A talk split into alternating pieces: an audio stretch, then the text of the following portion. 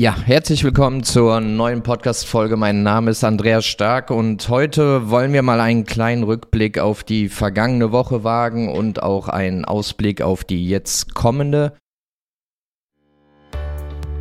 Willkommen zu einer neuen Episode von Trading Freaks.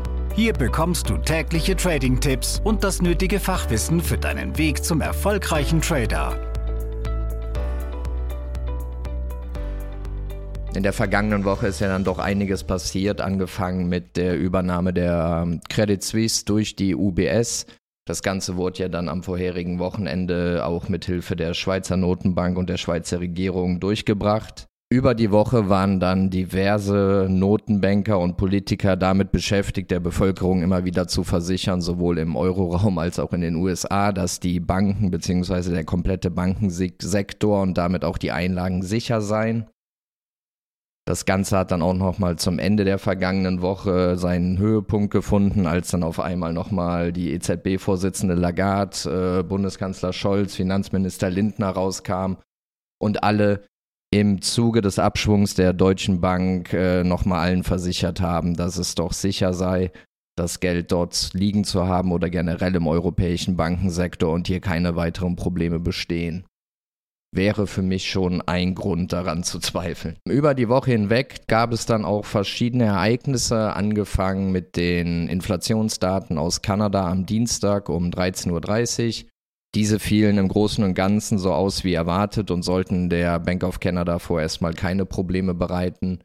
Hier wird auch größtenteils erwartet, dass es bei dem nächsten Zinsentscheid vorerst mal keine weitere Zinserhöhung geben wird, sondern man hier erstmal abwartet, die Bank hatte zwar beim letzten Zinsentscheid mitgeteilt, dass man sich so die Hintertür für weitere Erhöhungen, wenn diese denn nötig sein sollten, ähm, offen halten wird.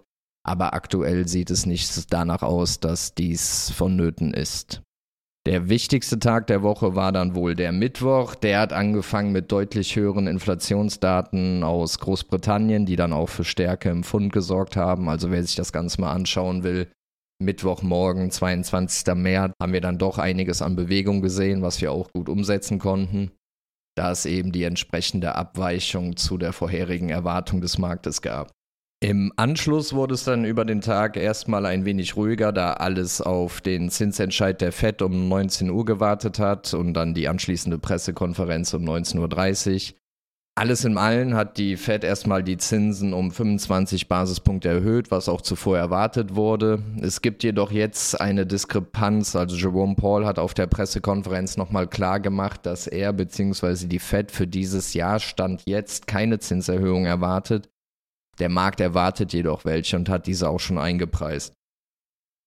Also wir haben aktuell laut dem CME FedWatch Tool eine Wahrscheinlichkeit von knapp 88 Prozent, dass es beim nächsten Zinsentscheid keine Veränderung mehr geben wird und rund 12 Prozent Wahrscheinlichkeit für eine Zinserhöhung um 25 Basispunkte. Und spätestens ab dem dritten Quartal erwartet der Markt dann Stand jetzt Zinssenkungen. Am nächsten Tag, also am Donnerstag, ging es dann auch so weiter. Hier gab es insgesamt drei Zinsentscheide, welche wir uns angeschaut haben. Zum einen den der Schweizer Nationalbank morgens um 9.30 Uhr. Auch dieser hat die Zinsen um 50 Basispunkte wie erwartet erhöht. Im Anschluss ging es dann um 10 Uhr mit der Norges Bank, also der norwegischen Zentralbank, weiter. Auch diese hat die Zinsen wie erwartet um 25 Basispunkte erhöht. Und den Abschluss hat dann die Bank of England um 13 Uhr gemacht, die auch wie erwartet die Zinsen um 25 Basispunkte erhöht hat. Jedoch gab es eine höher als erwartete Zustimmung für die Zinserhöhung. Zuvor ist man davon ausgegangen, dass insgesamt sechs der neun Mitglieder für höhere Zinsen stimmen werden und drei dagegen. Letztendlich war es dann so, dass sieben für die Erhöhung gestimmt haben und nur zwei dagegen. Ein wenig ausgeglichen wurde es dadurch aber, dass ein Mitglied nicht mehr wie zuvor für eine Erhöhung um 50 Basispunkte gestimmt hat, sondern auch nur noch um 25, sodass sich das Ganze wieder leicht ausgeglichen hat. Und dann kommen wir auch schon am Freitag, der dann wie zuvor erwähnt auch schon recht spannend wurde, da auf einmal äh, ja, es Abverkäufe in den, im Bankensektor gab. Die BNP, die Deutsche Bank Aktie, in der Folge auch die Barclays, Commerzbank haben auf einmal abgegeben Und es kamen, wie eben halt schon erwähnt, reihenweise Politiker raus, Bundeskanzler, Finanzminister, EZB-Vorsitzende, die alle versichert haben, wie sicher das System doch sei. Was meiner Ansicht nach nie ein ganz so gutes Zeichen ist, wenn Dinge erwähnt werden, von denen man eigentlich ausgehen sollte. Wir hatten ja in den vergangenen Tagen und Wochen auch schon ein paar Banken mit Problemen und da gibt es auch so ein Zitat von Warren Buffett, dass es geht so in etwa, dass selten in der Küche nur eine Kakerlake zu finden ist, sondern wenn dort welche sind, dann treten die vermehrt auf. Und so würde ich auch davon ausgehen, dass wir in den nächsten Tagen oder Wochen noch im Bankensektor ein paar Probleme sehen werden. Ob jetzt noch weitere Pleite gehen oder wie und in welchem Umfang die gerettet werden, beziehungsweise diese unterstützt werden, weiß ich auch nicht muss ich selber aber auch nicht vorhersagen können, da wir eben als Trader auf das, was passiert, reagieren und keine genauen Prognosen abgeben müssen. Und dann wollen wir auch schon zu dieser Woche kommen. Heute geht es dann, was ich auf jeden Fall mal beobachten werde, los mit um 10 Uhr dem IFO Geschäftsklimaindex. Hier kann es immer mal wieder zu Bewegungen im DAX kommen oder auch im Euro, je nachdem, wie stark die Abweichungen sind. Dann wird es diverse Reden von EZB-Mitgliedern geben. Wir haben zum einen den Bundesbankpräsidenten Nagel um 10.30 Uhr. In der Folge dann noch um 16.40 Uhr und 17 Uhr verschiedene Reden von EZB-Mitgliedern. Und den Abschluss macht dann der Bank of England-Vorsitzende um 19 Uhr. Auch der Dienstag startet mit diversen Reden und Äußerungen von Bank of England-Mitgliedern um 10.45 Uhr was immer recht spannend sein kann infolge eines Zinsentscheides, wenn die dann nochmal ihre eigenen Ideen und Äußerungen von sich geben, was sie sich denn genau dabei gedacht haben oder auch erhoffen und man nicht eben einfach nur dieses verallgemeinerte Statement liest. Am Nachmittag gibt es dann auch noch ein paar weitere Reden. Auch wieder Bundesbankpräsident Nagel wird eine Rede halten. Kurz darauf die EZB-Präsidentin Lagarde. Und auch hier werde ich mal zumindest kurz reinhören, wie man sich denn jetzt zu der letzten oder ob man sich überhaupt zu der letzten Woche äußert. Ich gehe davon aus, dass man nochmal versuchen wird, das Vertrauen in den Bankensektor ein wenig aufzubauen. Aber vielleicht gibt es ja hier und da zwischen den Zeilen noch ein paar Äußerungen, die man mitnehmen kann. Auch der Mittwoch ist, was Datensätze angeht, erst einmal ruhig.